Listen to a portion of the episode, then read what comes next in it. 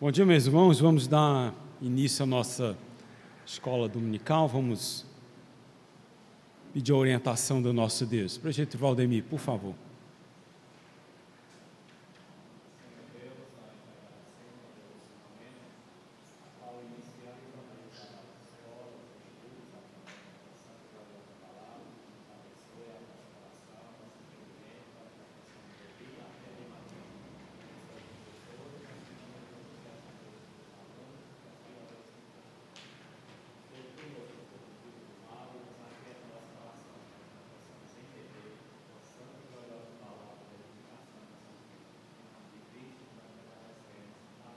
Amém.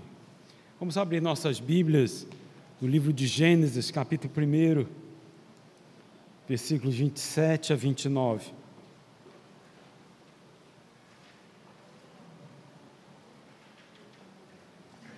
Diz assim a palavra do nosso Deus: Criou Deus, pois o homem à sua imagem, a imagem de Deus o criou, homem e mulher os criou.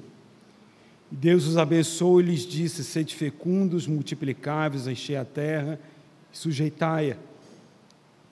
Dominai sobre os peixes do mar, sobre as aves dos céus e sobre todo animal que rasteja pela terra. Disse Deus ainda: Eis que vos tenho dado todas as ervas que dão semente e se acham na superfície de toda a terra, e todas as árvores que há fruto que dê semente. Isso vos será para mantimento. Nós vimos na semana passada que Deus determinou o trabalho para o homem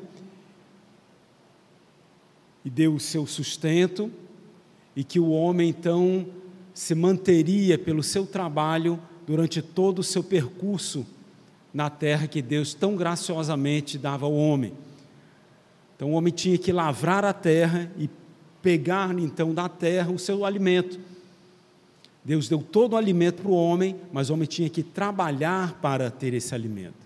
Até o ato, até o ato, próprio ato de estender, estender a, perdão, estender a mão e pegar uma, uma maçã ou pegar uma manga, é trabalho, porque ele tinha que então selecionar a fruta que iria comer, então fazer o seu esforço de pegar essa fruta, então descascar a fruta e comer da fruta. Trabalho. O sustento do homem seria com o seu trabalho. Mas vejam, após a queda, alguma coisa nova aconteceu. Vamos abrir então em Gênesis 3,19, em que Deus diz o seguinte para o homem: No suor do rosto comerás o teu pão, até que tornes a terra pois dela foste formado, porque tu és pó, e ao pó tornarás. Até esse momento, até o momento da, da, da queda, tudo era gracioso, tudo era bom, não havia esforço de suor, tudo era feito com alegria. Mas com a queda, Deus determinou que todo o trabalho do homem, todo o seu sustento, seria feito com suor, com esforço. E esse esforço demandaria cansaço, tudo seria feito com enfado para o homem. Nada seria fácil, cardos e abrolhos estariam constantemente na vida do homem. Isso com nós, isso é, é fácil compreendermos, porque da mesma forma que acontece hoje, aconteceu, acontecia após a queda. Nós levantamos para trabalhar e começamos o nosso trabalho, e a gente sabe o quanto é sacrificoso nós temos o sustento da nossa, da nossa casa. Nós trabalhamos durante 30 dias, para só então obtermos o fruto do nosso trabalho para sustentarmos a nossa casa. E temos que então ter discernimento, inteligência para, com esse fruto do nosso trabalho, gerenciarmos o fruto do nosso trabalho, o nosso sustento, para que ele dê condições de sustentarmos a nossa família durante mais 30 dias. Porque se nós não tivermos inteligência, discernimento, no meio do caminho vai faltar o sustento da nossa da nossa família. Isso aconteceu fruto do pecado, porque antes o homem trabalhava normalmente e a hora que ele queria, ele tinha o seu alimento, o sustento da sua casa. Ele ia no campo, pegava o trigo e fazia o pão, e a hora que ele queria, ele fazia o seu pão. Hoje não. Hoje nós temos que trabalhar 30 dias, gerenciarmos o nosso dinheiro para podermos colocar comida na nossa casa. E quanto sacrificoso, os irmãos sabem disso. É a gente, ao longo do mês todo, a gente gerenciar o nosso ganha-pão para não faltar o nosso alimento. Desperdício de forma alguma. Não que Adão e Eva desperdiçassem alimento, mas eles tinham a disposição deles. Mas no momento em que eles foram expulsos do jardim, aquilo que estava à disposição deles, graciosamente, acabou. Eles tinham que trabalhar para ter o seu sustento e manter a sua vida. Vejam no capítulo, no versículo 19 do capítulo 3, o pão significa todo o sustento do homem, tudo aquilo que ele iria comer ao longo da sua existência. Aquilo que ele trabalharia para sustentar a sua casa, com o suor do teu rosto, com trabalho e trabalho árduo, trabalho difícil, trabalho que gera suor, você vai ter o sustento da sua casa. E meus irmãos, aqui nós temos um grande princípio ético que deve nortear toda a nossa vida, e às vezes os crentes não se atentam para isso. É de que o nosso sustento, o nosso ganha-pão, e bem como todos os nossos bens, a nossa diversão, tudo aquilo que a gente faz na nossa vida, no nosso relacionamento com a nossa família e com o nosso semelhante, todas as coisas que nós adquirimos e todas as coisas que nós possuímos, tudo deve ser alcançado e conseguido através do trabalho da nossa mão. Tudo que nós possuímos deve ser adquirido pelo trabalho, porque Deus disse: com o suor do teu rosto comerás o teu pão.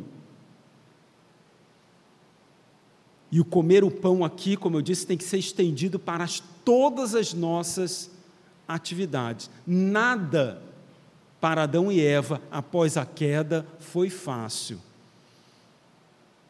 E isso para toda a sua descendência. Tudo que eles queriam tinha que ser conseguido pelo trabalho. O pão que comiam, a diversão que tinham, tudo, a casa em que moravam, tudo através do trabalho. E ao longo do desenvolvimento, a gente vai falar sobre cultura, provavelmente na semana que vem, todo, todo o desenvolvimento da, da atuação do homem no mundo nos seus relacionamentos. Então, conforme o homem ia crescendo, se multiplicando, relações comerciais e culturais foram sendo estabelecidas, todas as coisas foram adquiridas através do trabalho. As relações de troca eram feitas através do trabalho. Um é, é, cultivava, adquiria alguma coisa e outro outra, então havia uma troca das suas mercadorias, fruto do trabalho. Um conseguia fazer tijolo e outro lavrava a terra para ter o tijolo para construir sua casa. Então havia o comércio, havia a troca então de mercadorias, mas todas as mercadorias, todas as coisas adquiridas e transformadas pelo homem naquilo que nós é, é, entendemos por cultura, tudo veio do trabalho. Nada, nada acontece no desenvolvimento cultural do homem se o homem não trabalhar. E essa foi uma ordenança dada pelo nosso Deus. O homem tem que trabalhar. No início, um trabalho sem suor, um trabalho maravilhoso, porque era feito juntamente com Deus. Mas após a queda, tudo é feito com suor, com cansaço, com enfado. Mas continua a mesma ordenança: você só vai ter o que você tem ou o que você deseja se você trabalhar. Lembra que falamos na semana passada? O preguiçoso, se ele não trabalhar, então que não coma. Isso a gente estende então para esse conceito que foi trazido agora. Se o preso, preguiçoso não quiser trabalhar, ele não vai ter aonde morar, ele não vai ter como se divertir, ele não vai ter como sustentar a sua casa, não vai ter como ter o cobertor que o aquece na noite fria, e nem a ventoinha que ele vai se abanar no dia quente. Nada. Esse é um preceito dado por Deus. Se não for pelo trabalho, é pecado. Se as coisas não foram adquiridas com o nosso trabalho, isto é pecado. Então, desse modo, meus irmãos, todo o dinheiro, todos os nossos bens, as mordomias que temos, devem ser unicamente adquiridas através do trabalho. Então a gente entende com isso que jogar na loteria ou em outros jogos legalizados, participar de bingos, rifa, ou todas as coisas que são adquiridas que não são fruto do nosso trabalho, são ilícitos diante do Senhor. Mas não tem problema nenhum participar de uma rifa, porque alguém comprou alguma coisa, então está sorteando outra. Meus irmãos, aquilo que você vai ter na sua casa tem que ser fruto do seu trabalho, é digno. Você olhar para um ventilador e dizer: fui eu que comprei, através do trabalho que Deus me proporcionou para adquirir. Muitos vão dizer que isso não, isso é, é, bobagem, mas vejam, nós estamos, a nossa ética, pelo menos a ética que nós ensinamos aqui, é uma ética absoluta. Não há qualificações na palavra do Senhor. Se ele disse que o que nós vamos nos sustentar é através do trabalho, é através do trabalho. Rifa está fora de cogitação. Você quer ajudar alguém? que está tá distribuindo uma rifa, está pedindo para você comprar uma rifa, compre a rifa. Compre a rifa, mas não pegue o número da rifa. Ajude o seu irmão. Dê dinheiro. Não, meu irmão, não, não quero saber do número. Porque se eu ganhar, eu toda vez que eu vou olhar para aquele bem que eu ganhei, eu vou saber que aquilo não foi através do trabalho que Deus me deu. Mas aí fica questão de foro íntimo e de pensamento de cada um. Cada um prestará contas com Deus através daquilo, do ensinamento que recebeu e da conformação com esse pensamento, com a palavra de Deus. Isso é uma questão do Espírito Santo atuando na vida de cada um. Mas mais uma vez eu digo, a palavra de Deus é absoluta no seu ensinamento. E nós não podemos desviar daquilo que a palavra de Deus está nos ensinando. Então, às vezes nós até a gente passa no meio da rua e vê gente jogando dominó. Não é igual, eu gosto muito de jogar dominó. Qual é a transgressão? Jogar dominó a dinheiro apostar. Jogue, é um jogo muito bom para jogar em família. É muito bom. Tem várias atividades que a gente pode fazer e que não precisamos jogar a dinheiro. Porque você vai jogar dinheiro, você pode perder, mas você pode ganhar. Se você perder, você vai estar roubando da sua família o dinheiro que você ganhou com o fruto do seu trabalho. Pense desse jeito. 30 dias você trabalhou para ter o seu sustento, e o sustento é teu e da tua família. Quando você usa ilicitamente ou de forma desordenada o seu dinheiro, você está roubando da sua família. Você está roubando da sua família, que está deixando de ter o sustento para o, o, o valor para o sustento da sua família e você está desviando esse dinheiro para uma atividade que é ilícita. Porque Deus disse que o fruto o teu sustento será com o suor do teu trabalho. E você está tentando ganhar sustento não trabalhando, às custas da desgraça do teu semelhante. Porque num jogo desse, ou você ganha ou você perde. E quando você perde, você está deixando de ter o dinheiro do teu sustento. sustento. Então, aquele que perdeu você que ganhou, pro, é, é, providenciou a desgraça daquele que perdeu. E se você ganhou, esse dinheiro é ilícito, porque não foi trabalhando, foi roubando da família do teu semelhante.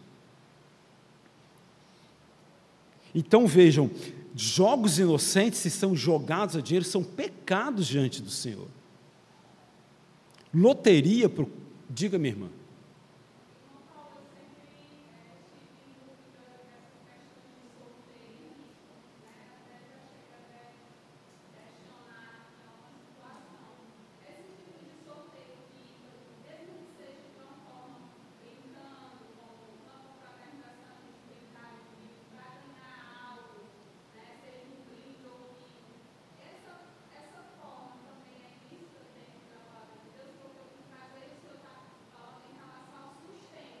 Sim.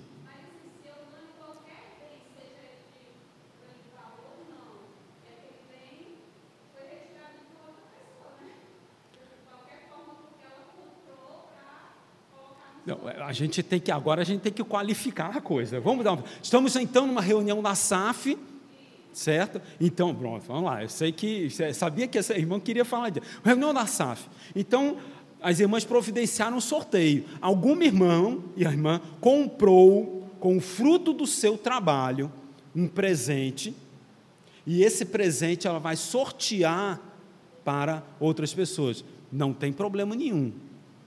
Não tem problema nenhum.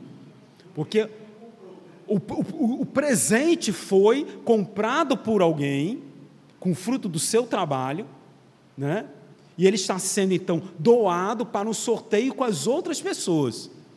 Você não está comprando o sorteio, você está participando normalmente da reunião e não está é, é, é, comprando aquele, aquele bem. Eu creio que seja ilícito, no meu entender, se cada uma das irmãs com, pagarem por algum valor para se comprar um bem, para dividir esse bem com alguém.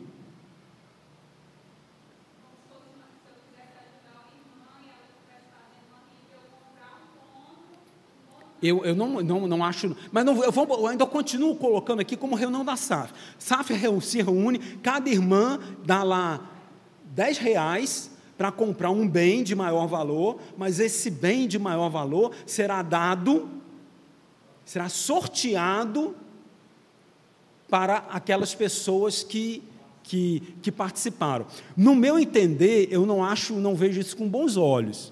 Eu, eu particularmente. Porque cada irmã deu um dinheiro e aquele dinheiro vai fazer falta para ela, de alguma forma. Para que outra pessoa tenha um bem, um bem maior. Eu, eu, não, eu, não, eu, não, eu, particularmente, não acho isso. Alguém pode dizer que sim, não estou fechando a questão. Isso aí acaba sendo foro íntimo, de as pessoas avaliarem, porque na palavra de Deus não contempla esse, essa, essa interpretação, mas eu me sinto desconfortável. Né? Agora, vamos botar uma outra coisa. Né? Você está numa firma, né? então a sua firma comprou alguma coisa, e vai sortear. Não tem problema nenhum. Você pode levar o seu iPhone 13, olha aí que maravilha. Firma boa essa, né? Sorteou um iPhone 13. Você ganhou, não tem problema nenhum. Por quê? Porque você não tirou do seu bolso para. Pois é, eu não vejo. Aquilo que você tem que pagar para poder tentar ganhar, eu não vejo isso com bons olhos. Por quê? No momento que você desembolsa do seu para uma coisa que não vai ser desproveito com a sua família, você está roubando. Querem ver um outro, um outro, um outro ponto que acontece comigo e que não tem nada a ver com dinheiro, mas que tem mais ou menos a mesma significância. Né? Eu sempre quis fazer seminário, mas eu não fiz. Por quê? Porque ao fazer seminário, eu teria que roubar da minha família um tempo ao, do dia para dedicar única e exclusivamente para mim. E esse seminário que eu faria não seria revertido para um bem maior, que seria a proclamação da palavra e o ministério sagrado. Seria única e exclusivamente para engrandecimento cultural e teológico meu. Sendo assim, qual foi a minha opção? Não fiz seminário nenhum, porque eu estaria, no meu entender, roubando da minha família aquilo que não é meu. O meu tempo é o tempo do trabalho, mas lembra o que a gente falou? Você trabalha, se devota ao Senhor e vai descansar em paz. E, obviamente, nesse juntamente com isso, você tem a sua família com quem você interage. Se você trabalha até seis horas da noite e vai fazer um seminário que começa às sete horas da noite, termina dez horas da, da noite, cadê o seu tempo com a família? Se você não busca o ministério sagrado, então você está você é vai, vaidade, é, pois é, vaidade. O conhecimento, mesmo que teológico, mesmo que teológico, que você abdica para estar do tempo da sua família, que é o único tempo que você tem, você está roubando a sua família. Diga, meu irmão.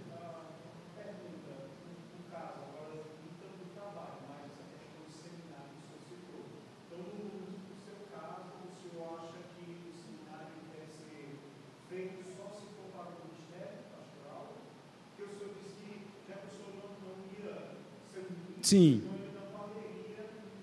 Eu creio que sim. Por quê? Porque tem formas de você adquirir conhecimento teológico sem fazer o seminário. Aproveitando, por exemplo, você, não estou dizendo que você não, durante o dia você não vai ter nenhum período para você aprender. Não, você tem um período para ler a Bíblia. E juntamente com isso, você reserva um tempo para ler um livro, para você acessar a internet e você ter assistir uma aula, tem formas de você adquirir conhecimento que não seja o seminário. O seminário ele tem uma finalidade, que é o ministério sagrado. O ministério sagrado. Às vezes, o, o, por exemplo, na igreja batista, é inconcebível dentro do seminário batista, qualquer pessoa que faça o seminário que não seja para ser pastor, já é uma coisa óbvia. Você está no seminário, terminou o seminário, você será ordenado. Na igreja presbiteriana não é assim. Você faz o seminário, vai passar pelo presbitério e você pode ou não ser ordenado. Você pode ou não ser candidato ao sagrado ministério. É um pensamento presbiteriano, que leva então a que os presbiterianos decidam fazer seminário por conta própria, para conhecimento próprio, que às vezes não demanda distribuição de conhecimento para as outras pessoas. Acaba sendo, como o presbítero Valdemir falou, vaidade. Eu fiz o seminário. Ele já chega na igreja, já é outro nível. Sou teólogo. Tinha um, tinha um, um, um, um pastor, não vou citar o nome dele, porque você, eu sei que vocês conhecem ele, mas ele não se dizia pastor. Ele dizia: Eu sou teólogo. Teólogo.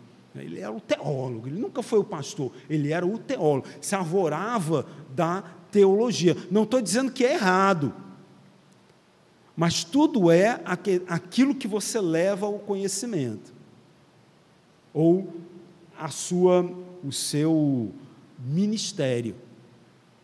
O homem é errado, o homem é pecaminoso, e às vezes você começa a fazer alguma atividade dentro da igreja altamente lícita, mas ela se torna ilícita, porque o desejo do seu coração transformou o lícito em ilícito.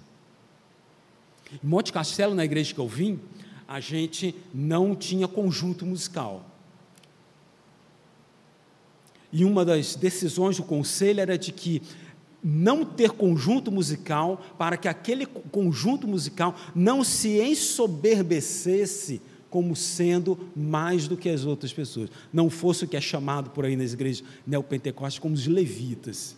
E percebam, conversem com pessoas que, que são de grupos de louvor nas igrejas neopentecostais ou em algumas pentecostais, como eles se arvoram, não é não?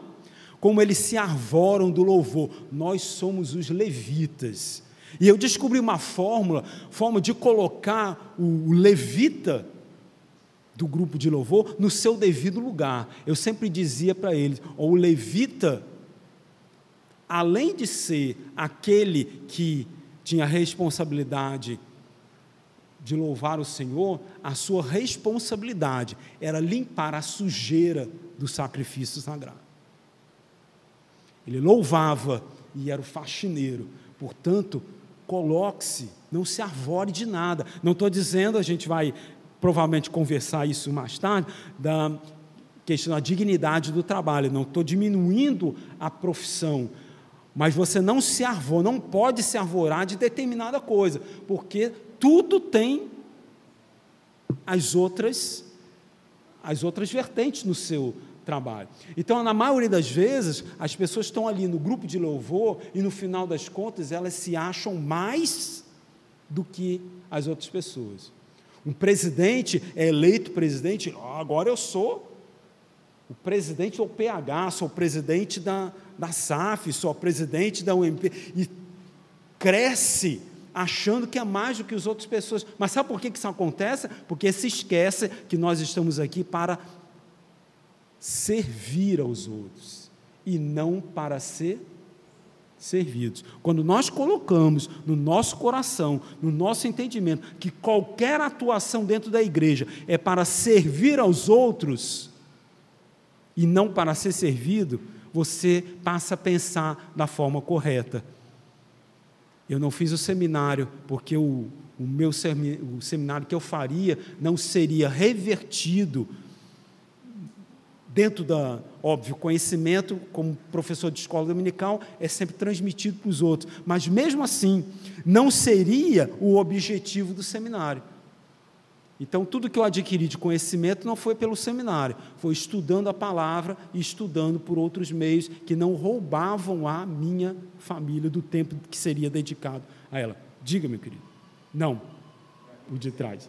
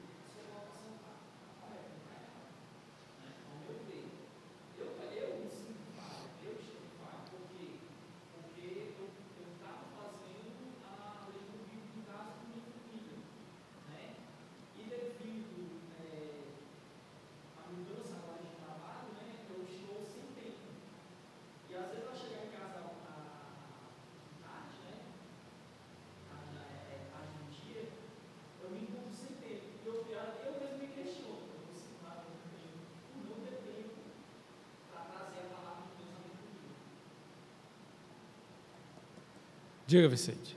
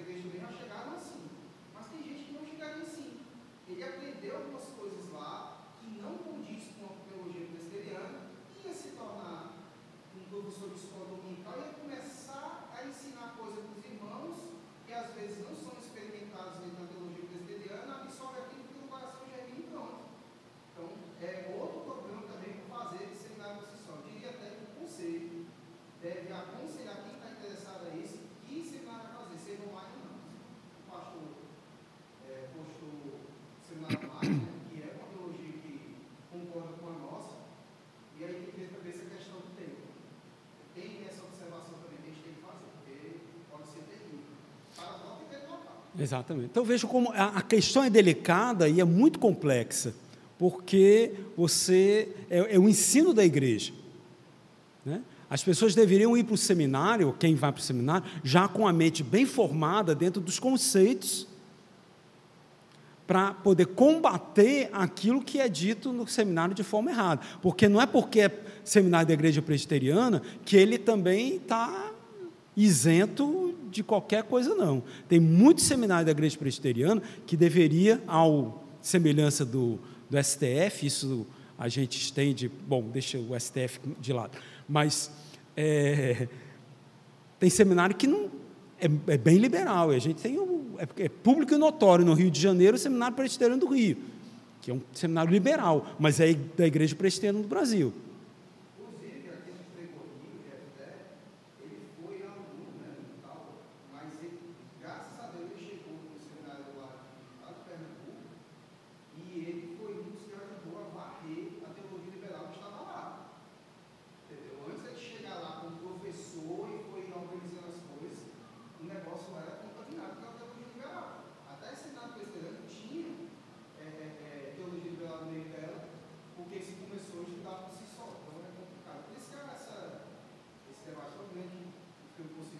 Isso. Bom, muito bem, então. Então vejam, meus irmãos, os crentes devem se abster dessas práticas que a gente acha que às vezes é tão, tão simples. Não tem qual o problema de participar de, um, de uma rixa? A gente rixa não, de uma rifa. De rixa não é para participar. Rixa não. Mas participar de uma rifa, a gente vê muito crente participar, acha que não tem problema nenhum. Né?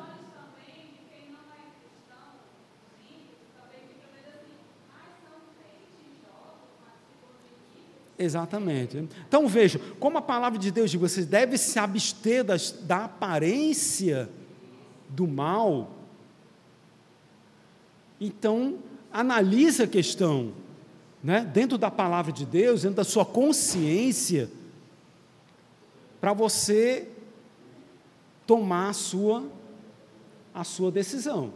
Né? Isso é uma questão. De... Mas, de qualquer maneira, nós devemos nos abster dessas práticas de jogo, de você tentar conseguir alguma coisa que não seja pelo seu trabalho. Você ganhar um presente, há muita gente achando, aí, aí, aí extrapola, né? Não pode ganhar nem presente. Tem gente que é assim, ganhar presente é tão bom, né? É bom demais. Principalmente porque ele não tem nada de lícito, foi fruto do trabalho de alguém que quis agraciar você com uma dádiva. A pessoa não roubou. Lógico, o presente for roubado, aí não é legal, né? O presente roubado não pode. Mas se foi fruto do trabalho e ela, essa pessoa decidiu lhe dar um agrado, não tem problema nenhum, contanto que esse agrado não tenha um subterfúgio de conseguir alguma coisa favorável a ela. Corrupção, não. Um presente que visa a corrupção, a lhe corromper, não deve ser aceito. Você está lá no seu trabalho, abre sua gaveta, encontra um maço de dinheiro, não aceite esse maço de dinheiro, porque estão lhe querendo lhe corromper. Né? Isso é bem claro. Um presente que seja para corrupção não deve ser aceito.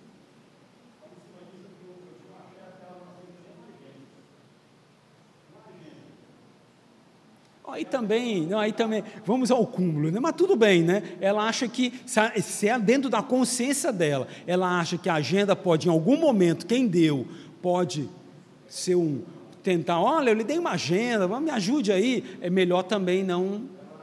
Então, consci, vejam, consciência, meus irmãos, é para ser utilizada, se for dentro da palavra de Deus. Mas não pode haver dois pesos, duas medidas. A sua consciência, quando ela é firmada para determinada coisa, ela tem que transcender para todas as outras coisas. Não pode, em determinado momento, ela ser modificada. Né? Então, querem ver um exemplo aqui? É...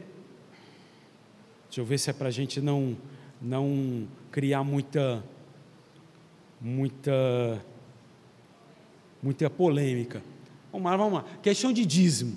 Dízimo é uma questão difícil, porque tem muitas pessoas que creem que o dízimo deve ser dizimado no bruto e outras que no líquido.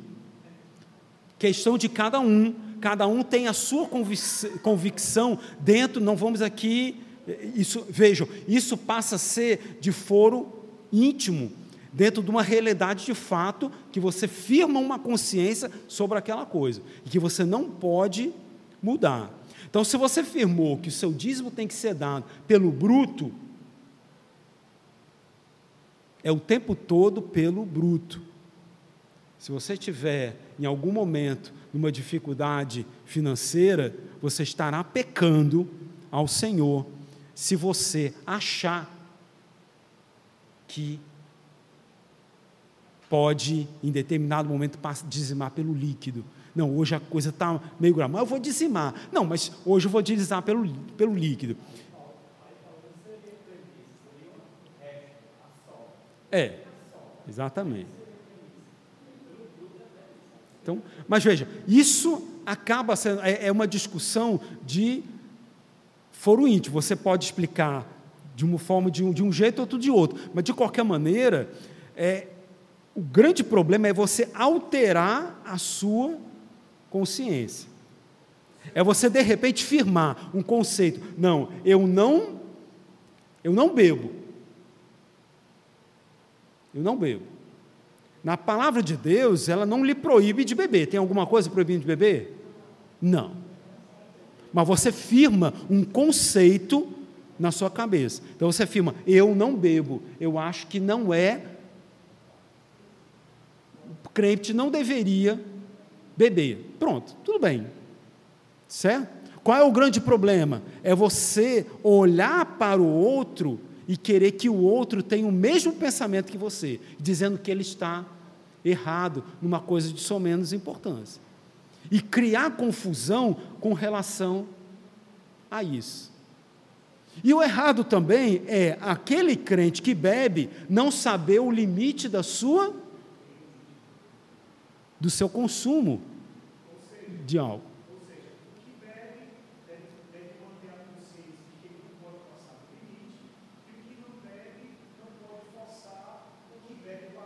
Exatamente, exatamente.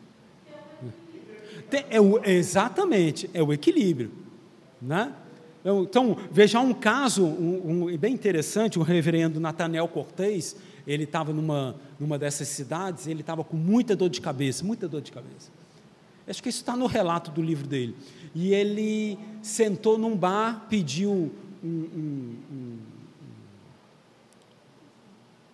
alguma coisa para beber, foi um copo com água, né? E botar, bebeu, bebeu a água e estava lá o copo na mesa e ele baixou a cabeça, se debruçou sobre a mesa, porque estava com muita dor de cabeça. E teve crente que passou, que não tolera bebida, olhou e viu, olha aí, copo de cachaça está morto de bêbado. Só julgou sem saber aquilo que estava realmente acontecendo. Então vejam, é, é, essas são questões, a consciência do crente tem que estar baseada na palavra de Deus, mas tem muitas vezes que a palavra de Deus não é taxativa em determinado ponto e você não pode criar regras para você que aflijam as outras pessoas. Discernimento, bom senso e ação do Espírito na sua vida é extremamente importante né? para que a gente não cometa pecado contra as outras pessoas também.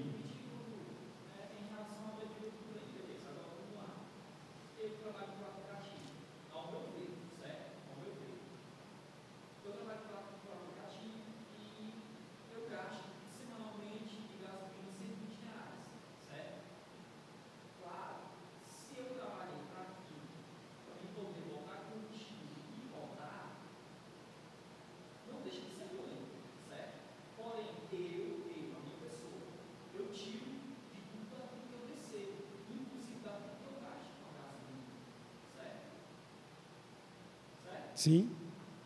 Eu cheguei a pensar, não, mas eu vou tirar apenas o que eu trago para casa. Por quê? Porque é o sustentar de casa. Só que a minha consciência me acusou.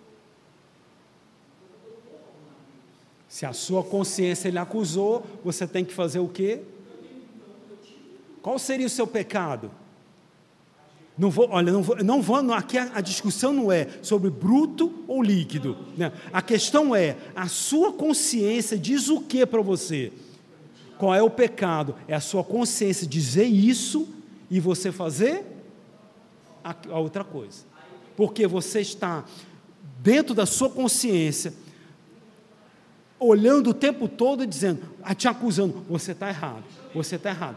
Já pessoas que firmam o conceito dentro da sua cabeça e que não vamos chegar aqui, não vamos dizer que eu não quero ferir consciência de ninguém.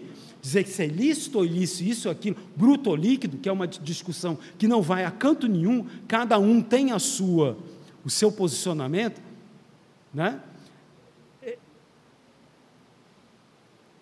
Você fere, você peca quando a sua consciência é ferida no estabelecimento daquilo que você estabeleceu como correto, que está dentro do padrão bíblico. Aquilo que eu recebi, eu estou dizimando ao Senhor. Aí pronto, a discussão. Bom, eu recebi na minha conta bancária, eu recebi X.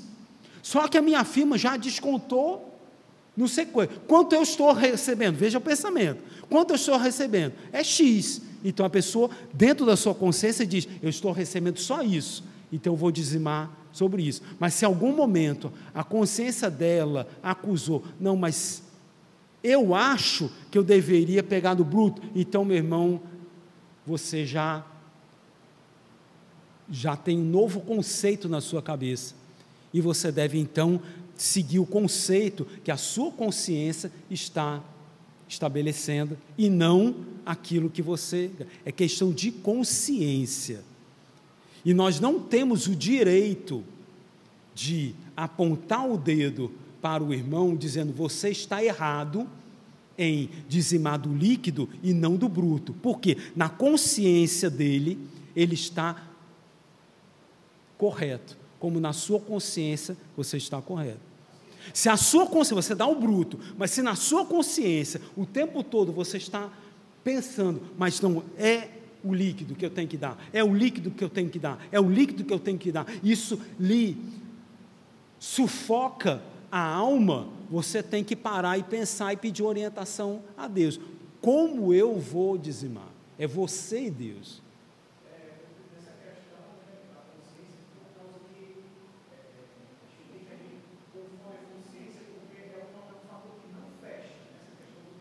Exatamente. Isso, exatamente.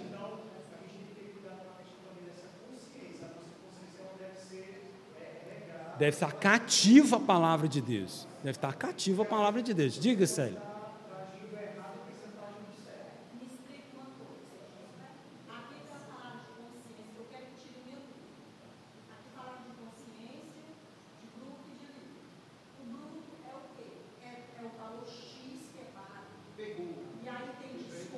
É, o bruto é aquilo que não tem desconto nenhum. É o todo, é o todo. Pronto, quer ver? Assim, o, o, o, a empregada doméstica, ela recebe um salário mínimo, não é isso? Esse é o bruto dela. No entanto, quando ela vai receber o dinheiro, ela não recebe um salário mínimo. Ela recebe menos. Por quê? Porque é descontado o INSS. Já na fonte. Aí essa empregada, então, ela é crente, ela vai dizimar quanto? O bruto ou o líquido? Isto vai depender única e exclusivamente da consciência dela. Se a consciência dela não estiver ferida, ela entregando o líquido, por quê? Porque é o efetivo que ela está recebendo naquilo que ela vai gerenciar a sua família e ela não se sente incomodada com, pela sua consciência de coisa nenhuma diante de Deus, ela vai dizimar pelo líquido. No entanto, se ela olha para o bruto e se sente incomodada de estar dizimando só do líquido, a sua consciência está dizendo que que ela deve dizimar no bruto. E ela estará então pecando porque não está fazendo isso. É questão, aí é que está a. A questão não é fechada, é uma interpretação. O que eu vou fazer?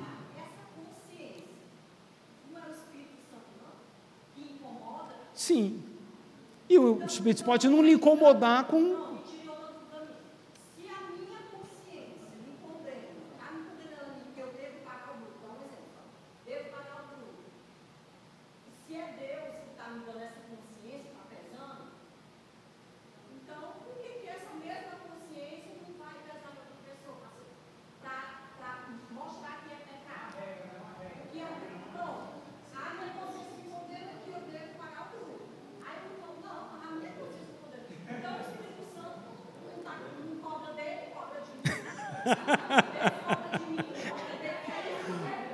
Mas veja, você não pode estabelecer a sua vida naquilo que os outros fazem. Mas veja, sim, mas veja bem. Obviamente tem a atuação de Deus também dentro daquilo que você tem, mas veja, você não pode querer que Deus haja na vida dos outros como ele age na sua vida. Certo? Então, e você, então desse jeito, você não pode então tabular a sua forma de agir não por aquilo que o Espírito Santo está dizendo para você fazer, e sim olhando para o que os outros fazem, para você então fazer aquilo que os outros estão fazendo. Você está indo pelos outros e não pelo que o Senhor está dizendo para você.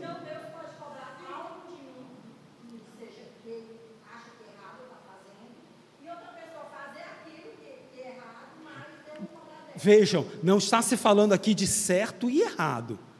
Você não é aquilo que eu falei, você não pode dizer, mas veja, você não pode dizer que entregar o dízimo do bruto é o certo e entregar o dízimo do líquido é o errado. Porque isso aí é o que você está dizendo. É, é questão do foro íntimo, veja, questão de consciência. Para você, para você, o que é certo para você fazer, dentro do conhecimento que você tem da, da vida cristã e que o Espírito Santo está dizendo para você. Então, o que o Espírito Santo diz para você agir, não coloque como sendo aquilo que o seu irmão necessariamente tem que fazer naquilo que não é regra estabelecida pela palavra de Deus. Não podemos criar regras e engessar a lei do Senhor. Isso o homem fez ao longo de toda a caminhada bíblica, e já falamos sobre isso. O judeu pegou a lei de Deus e, para proteger a lei de Deus do pecado do homem, ele começou a criar regra, regra, regra e regra, que no final das contas, a regra criada pelo homem ficou mais importante do que a regra da palavra de Deus. Ao ponto de que, no judeu, o judeu, o mais ortodoxo, o mais ortodoxo, aquele que criou muita regra dentro do seu, da sua vida e que fez com que a sua consciência ficasse tão escravizada a regras criadas por homem que ele não aperta um botão de elevador no dia do Senhor. E bota os outros para apertar. Você, quer ver um exemplo? Você é muito crente, eu guardo o dia do Senhor. Não, eu guardo, eu vou falar aqui exatamente sobre isso. Seria o que eu falaria no final da aula. Pode ser que eu fale agora. Você é muito crente, guarda totalmente o dia do Senhor, e você tem a sua empregada na sua casa, ou você tem um comércio no shopping. Vou botar o comércio no shopping, é melhor ainda, porque demanda multa. Você tem um comércio no shopping. O shopping determina que no domingo ele, a loja tem que estar aberta. 10 horas da manhã, a porta do seu comércio abre e vai fechar 10 horas da noite. É o que o shopping determina. Mas você é crente.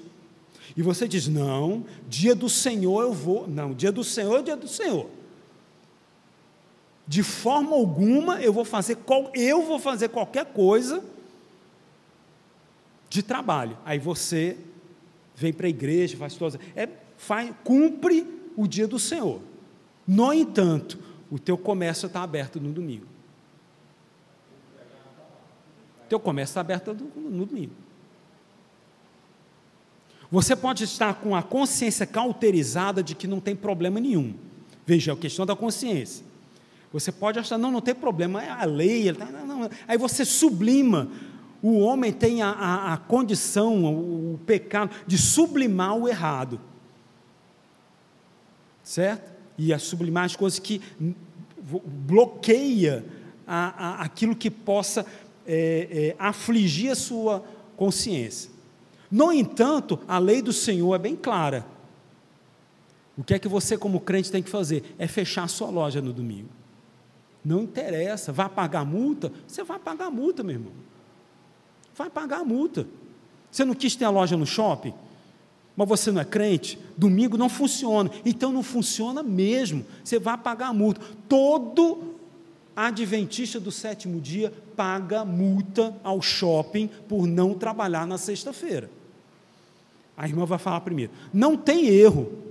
Não pense que você está passando no shopping e a loja, seis horas da noite, o sujeito na sexta-feira arriou a porta e vai abrir só no, no, no sábado, 10 horas da manhã, que ele está fazendo, ah, tudo bem, que ele não, sei, não tem sanção por isso. Tem sanção sim, ele vai pagar multa ao shopping, porque era para estar tá aberto. E ele simplesmente, por uma questão de consciência, para o Deus que ele crê e para aquele que ele crê que é o certo, ele não funciona no domingo. Mas você tem a tua empregada em casa e no domingo você vem trabalhar e ela fica na tua casa lavando o banheiro, fazendo a comida e lavando a louça. E em momento nenhum você chega para a tua empregada e diz: Fulaninha, você hoje não vai trabalhar.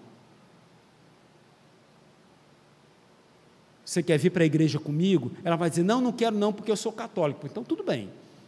Então, fique aí com o seu Deus de barro. Mas você não vai trabalhar no domingo. Você não vai trabalhar no domingo. E olha, o governo lhe dá uma outra possibilidade: dê a folga. Toda empregada tem um dia de folga durante a semana, não tem? Não é isso que diz a lei? Pois então, qual é o dia de folga dela? Domingo, porque assim você não tem a mínima possibilidade de obrigar a sua empregada a trabalhar no domingo. Vá-se embora, criatura. Eu não tenho para onde ir, problema seu. Ah, mas eu vou ficar aqui, vou ficar trabalhando. Não vai trabalhar, não. Vai ficar deitadinha na sua cama. Como, aliás, questão do, do como, aliás, é para ela ficar fazendo depois de quatro horas da tarde ou cinco horas da tarde. Porque a lei diz que são oito horas de trabalho. Quando chega 5 horas da tarde, a empregada a finalizou, empregado doméstico, dorme no serviço, finalizou sua atividade e vai para o seu quarto dormir. E você não pode pedir nem que ela atenda o telefone da sua casa. Sabe por quê? Porque ela vai lhe processar, porque está trabalhando fora de horário de trabalho, ou está em desvio de função, porque ela não é telefonista. Não pense que isso é bobagem. Está cheio de processo desse jeito por aí. Você quer que a sua empregada em casa continue a trabalhar até 8 horas, 10 horas da noite? Você vai, é muito simples, você vai pagar para ela trabalhar. A lei lhe permite isso. Você vai pagar o adicional. Simples assim. Essa lei foi a última lei aí da, da, da empregada. É, faz tempo já. Lei da empregada doméstica. E veja, é desse jeito. A, pois é, acabou-se esse negócio de você, como eu falei, da dignidade do trabalho. Acabou-se esse negócio de você pegar uma adolescente no interior e dizer: olha a, a falácia, vamos educar, vamos dar uma vida melhor para ela ela vai estudar, ela vai ter roupinha, ela vai ter uma vida melhor. Ela chega na tua casa, a criatura, 13 anos de idade, 12 anos de idade, é obriga era obrigada a acordar antes de todo mundo. Era a primeira a acordar. E, ela, e a última, ser a última a dormir. Era uma escrava. E sabe quanto pagavam por essa escrava? Nada por, com a égide de que estou fazendo um favor para ela, ela agora tem possibilidade de estudar. E olha, quando dava a hora da pequena criatura ir para o colégio, ah, era uma confusão grande. Mas não, não, não, não, não, essa hora não pode. Mas eu tenho que ir para o colégio. Não, não, não, não, não, porque tem, ainda tem muita coisa para você fazer. E a pobre coitada não ia para o colégio. É mentira? Acho que é exagero. Perguntem à mãe e às avós de vocês, para ver se não era desse jeito. Hoje não pode ser assim. E sabe por que muitos crentes fazem desse jeito? Porque o crente, ele não dignifica o trabalho. E eu vou deixar a dignidade do trabalho para depois, vou passar só para a irmã, ela queria falar? Agora tem que falar um pouco mais alto. Eu estou meio surdo e você está lá no final da.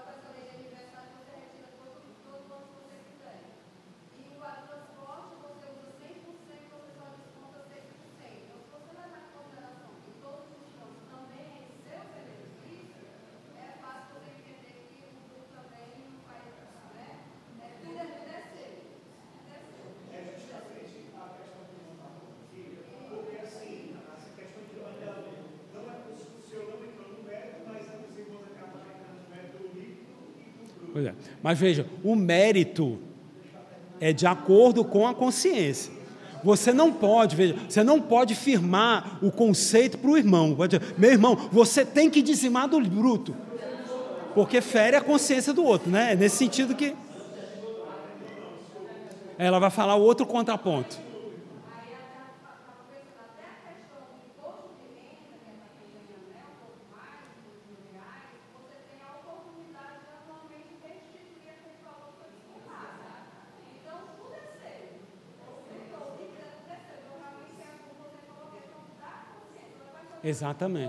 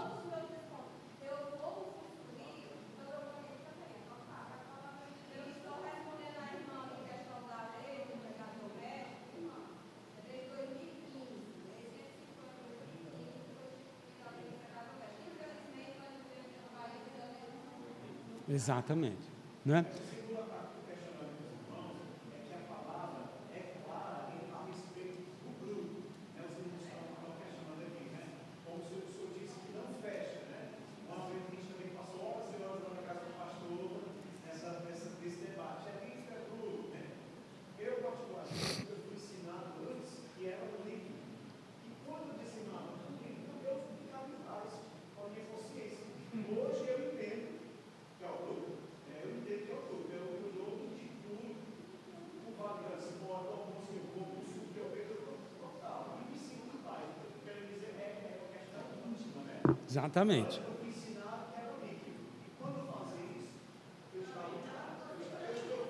Você, você peca se você criar polêmica acusando o seu irmão e dizendo, meu irmão, você está errado, porque eu entendo assim e você faz tudo. Então, a gente precisa, é, como eu falei com a irmã Célia, a, a gente precisa entender o que o Espírito fala conosco e não querer tabular as nossas atitudes de acordo com o que os outros fazem. Né? Porque o, o, Querem ver uma coisa? Aconteceu comigo. Eu estava num. num, num é, é bem interessante. É uma questão que eu vou comentar mais lá na frente quando a gente falar da queda. Falar sobre o vestuário. Essa irmã, ela, ela se converteu. Né? Essa, se converteu. Ela era muito muito da pá virada. Eu conversava com ela, né? E ela, daquele jeito, não sei o quê, eu falava de Cristo de vez em quando por ela, porque eu, eu, eu também não, não roubava o tempo do meu trabalho, e acho que isso também é uma coisa que os irmãos devem aprender. No horário de trabalho e no horário de evangelização. Você evangeliza com suas atitudes e seu, seu testemunho. Você parar a sua atividade para falar de Jesus deixando de trabalhar, você está errado. Você pode falar numa oportunidade, dentro do trabalho, você, seu testemunho, até uma palavra, você parar de trabalhar, não, meu irmão, não, não, trabalho rolando, precisando de você, não, vamos falar aqui de Cristo, está errado, isso não é. Exatamente, então você não pode roubar o tempo do trabalho, porque você foi contratado para trabalhar, não foi contratado para falar de Cristo. Quem foi contratado para falar de Cristo é o ministro do Evangelho. Então você tá, evangeliza principalmente pelo seu testemunho. Vai, não vai deixar de falar de Cristo, mas não é aquela evangelização de você parar e anunciar o Evangelho. Bom, então essa irmã, então, ela se converteu. Ela usava umas sainhas bem curtinhas, um negócio assim, era bem, bem da pá virada mesmo. Aí ela, passei um tempo sem, sem a ver, aí ela voltou. Quando eu olhei, eu logo percebi que tinha alguma coisa diferente nela, né? E ela disse: Meu irmão, me converti. É mesmo, irmão, oh, que maravilha, tal. Aí ela disse lá, converseu na, na Assembleia, ou era na, numa batista dessas mais ortodoxas, né? Aí tal, tranquilo, tranquilo, passou muito tempo, e eu comecei a ver a irmã muito triste. E eu, minha irmã, o que, que houve? Não, meu irmão, porque está tendo um problema tão grande comigo, porque os irmãos da minha, da, da, da, da igreja ficam apontando o dedo para mim e dizendo que eu tenho que usar determinada roupa, que eu não posso me maquiar, que eu não posso usar brinco, que não, que não, que não, que não, que não, que não, que é tudo não, e eu estou me sentindo sufocada dentro da igreja. Aí eu virei para ela, minha irmã, pois então só tem uma. Você se sente incomodado? A sua consciência se fere por você não ter a mesma atitude que os irmãos? Não, eu sou crente em Cristo Jesus, eu sou salva. E aquilo, a forma com que eles vivem, eles, eles, eles é, é, é, na aparência, e me incomoda porque eu não percebo que é desse jeito. Mas, eu, minha irmã, saia dessa igreja. Procure uma igreja que você tenha paz dentro dela, que igreja não é para você viver em guerra, é para você ter paz com os irmãos. E ela realmente saiu da igreja e depois me encontrei com ela ela está muito feliz. Interessante, ela não mais usava maquiagem, não mais usava brinco, usava uma saia um pouco mais longa, se vivia mais comedidamente, não por obrigação, mas porque pela sua consciência, numa igreja que ela vivia em paz, ela decidiu agir de uma outra forma, sem imposição. Né? Então, às vezes, tem muito irmão que assedia, aflige o coração dos outros crentes, e na verdade não estão, estão fazendo um demérito para aquela pessoa, estão sufocando ela com regras estabelecidas por si próprias. Então não é aquilo que as outras pessoas dizem para você, é o que o Espírito está dizendo para ela. Então vejam, a atuação do Espírito na vida dela. O Espírito a incomodou porque ela estava numa igreja que era só regra, regra e regra. E fez então com que ela saísse, e esse Espírito não fui eu, né? Que eu disse para ela sair da igreja. Então, quando eu estou dizendo que o Espírito fez com que ela saísse, não foi o Espírito de porco. Eu só falei que ela que seria o melhor para ela fazer. Então ela foi para outra igreja e o Espírito moveu o coração dela para ela então entender de outra forma. E vejam, isso é uma coisa que nós somos é, é, é, assediados por crentes ditos pentecostais que dizem que aponta o dedo, o presbiteriano não é crente. Por quê? Não, porque vive, a mulher vive se maquiando, vive cheia de joia, vive com isso, com a roupa assim, com a roupa assada e não sei o quê, parece que está no mundo. E nem a paz do Senhor se dignam a dar para o presbiteriano, que dizem que nós não somos crentes, somos católicos romanos travestidos. Né? Diga lá, Débora. Roberto. Sim.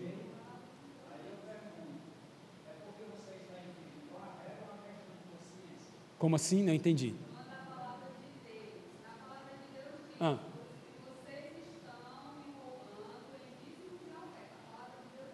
Sim.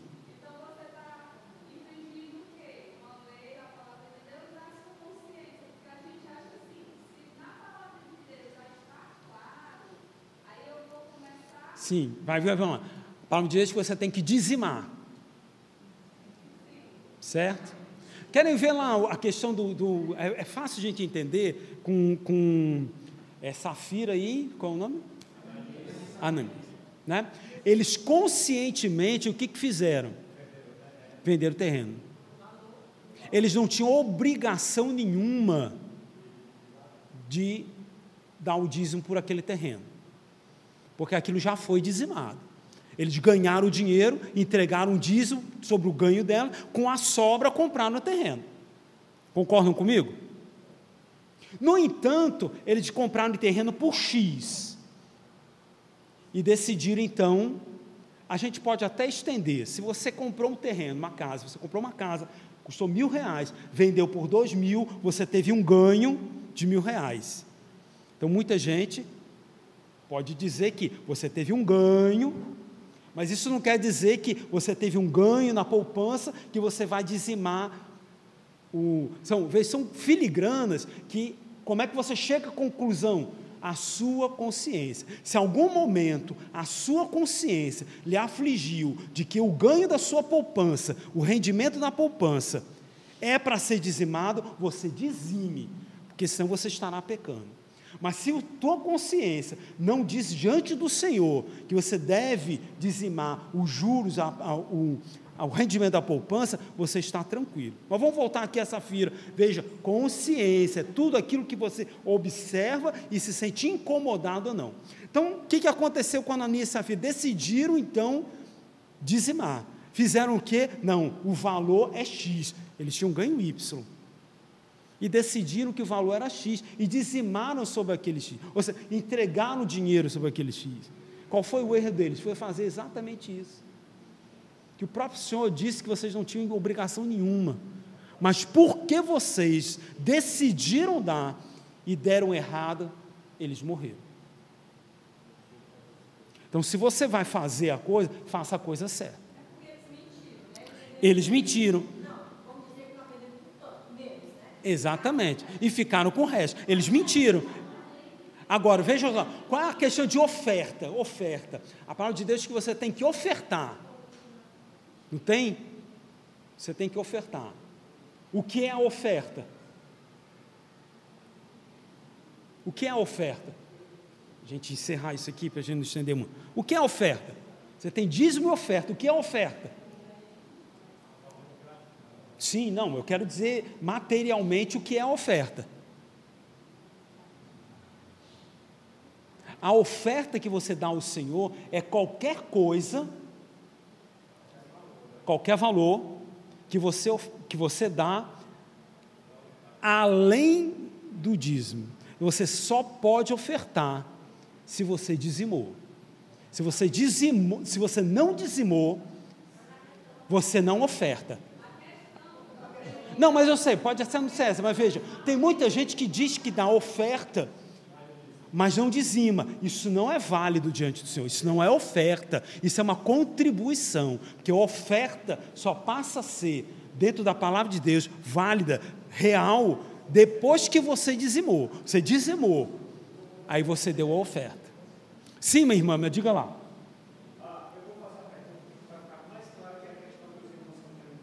Ah.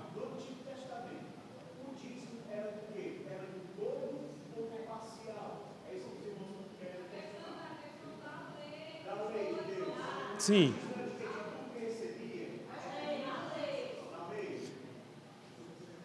O sujeito colhia lá, colhia o seu, vamos voltar, as suas batatas, certo? Aí ele desamava das batatas. Vejam, qual é o grande problema? É que ao longo do tempo, ao longo da história da humanidade, coisas foram acrescentadas às nossas relações comerciais, e as nossas relações de consciência. Vejam, naquela época não tinha imposto de renda. Só que hoje você é descontado do imposto de renda. Naquela época não tinha INSS e hoje você é descontado de INSS. Sim, mas vejam, não, aqui eu quero, vocês estão enveredando para um, um, um ponto que eu falei que não era isso. Não era, as, as, nós não podemos estabelecer as questões de consciência das pessoas. Entendeu? Exatamente. Veja. Pois é, então você, você tem que essa questão você vai ter que entender que, entender na sua cabeça, que imposto de renda, INSS, isso, esses descontos, não significam o seu reino, o seu ganho. Se você entende isso, e isso é uma realidade na sua cabeça, e diante de Deus você está tranquilo de que isso não lhe não afeta a sua fidelidade ao Senhor, está tranquilo. É por isso que essa discussão de você querer, que os irmãos estão querendo trazer a, a baila para estabelecer um padrão. O padrão nós não queremos estabelecer porque isso transcende a consciência de cada um. Se a gente chegar aqui agora e chegar a dizer, não, realmente, é assim, foi estabelecido um padrão. E nós estaremos acusando, velada ou não, aos irmãos que assim não propõem, não, não procedem. E não é esse o objetivo. A gente pode sim chegar para o irmão dizer: você não está, você não está cumprindo o dia do Senhor. Isso é ponto pacífico. Isso é a lei de Deus. Isso é a lei nua e crua. Veja bem, o Senhor estabeleceu o seguinte: o Senhor estabeleceu o seguinte: no quarto dia, isso é, desde o, o, o pegar a lei como lei já moral estabelecida nos dez mandamentos, no quarto dia, no sétimo dia, você não fará nenhuma atividade. Deus então aumentou mais ainda. Ele podia chegar no sétimo dia, não trabalharás. Mas ele chegou e disse: não farás nenhuma atividade, que aí seria atividade odierna, nem você, nem sua mulher, nem seus filhos, nem o estrangeiro que está na sua casa, nem o teu boi e nenhum dos teus animais. Deus fechou a questão. No sétimo dia é o dia do Senhor. Não há nenhum trabalho para o sustento. Nenhum trabalho para o teu sustento. Se você tira o leite da vaca, e o leite da vaca é tirado para fazer leite, ou para ser vendido esse leite, para fazer queijo, para ser vendido o leite, o, o queijo, para ser moeda de troca para qualquer coisa, não pode fazer. Você vai tirar o leite da sua vaca para você dar o leite para os seus filhos, para o estrangeiro na tua casa, para os animais que estão na tua casa.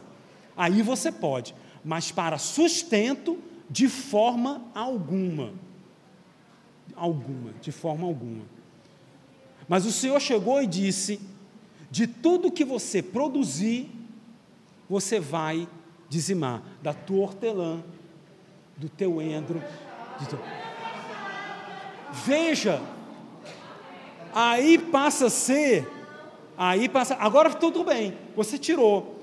Agora, ele tirava desse dízimo aquilo que ele consumia dentro de casa? Veja no que eu quero chegar. No dia a dia, no dia a dia, ele tinha lá o sustento da sua família, ele tinha lá a sua, a sua horta. Ele tinha, plantava batata, plantava cenoura, plantava alface, plantava hortelã, tudo, ele plantava. Daquele, daquilo que ele plantava, ele recolhia no dia a dia o seu sustento diário. Olha, eu não quero, não quero fechar a questão, eu quero que vocês pensem no que pode acontecer, o seu sustento diário. Mas aquela sua produção também servia para ele recolher em determinado momento para vender. Mas no dia a dia, ele ia lá, pegava duas batatas, levava para casa, cozinhava a batata, comia a batata. Em determinado momento do mês ou da semana, ele pegava toda a sua produção e vendia. Ele contabilizou as duas batatas, ele contabilizou a cenoura que comia dia a dia, ele contabilizava os litros de leite que todo dia ele tirava para o sustento da sua família. Parem e pensem que Deus nos abençoe.